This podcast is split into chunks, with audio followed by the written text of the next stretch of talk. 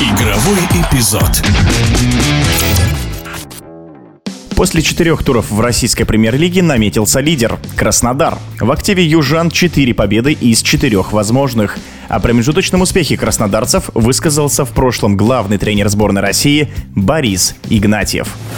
Команда Краснодар при одном, следует заметить, пропущенном голе, одержав 4 победы, определилась на первой ступеньке турнирной таблицы. Это, наверное, вполне закономерный результат, исходя из всего того, что команда соблюдает, я бы сказал, традиции и пытается каждый год замахнуться на решение серьезных задач. Не всегда доводят это дело до конца, не каждый год им удается вот так стартовать, но при этом команда показывает достойную, я бы сказал, привлекательную, смотрибельную игру, и отсюда всегда есть надежда, что из этого клуба исходит какой-то игровой импульс, и надо внимательно следить.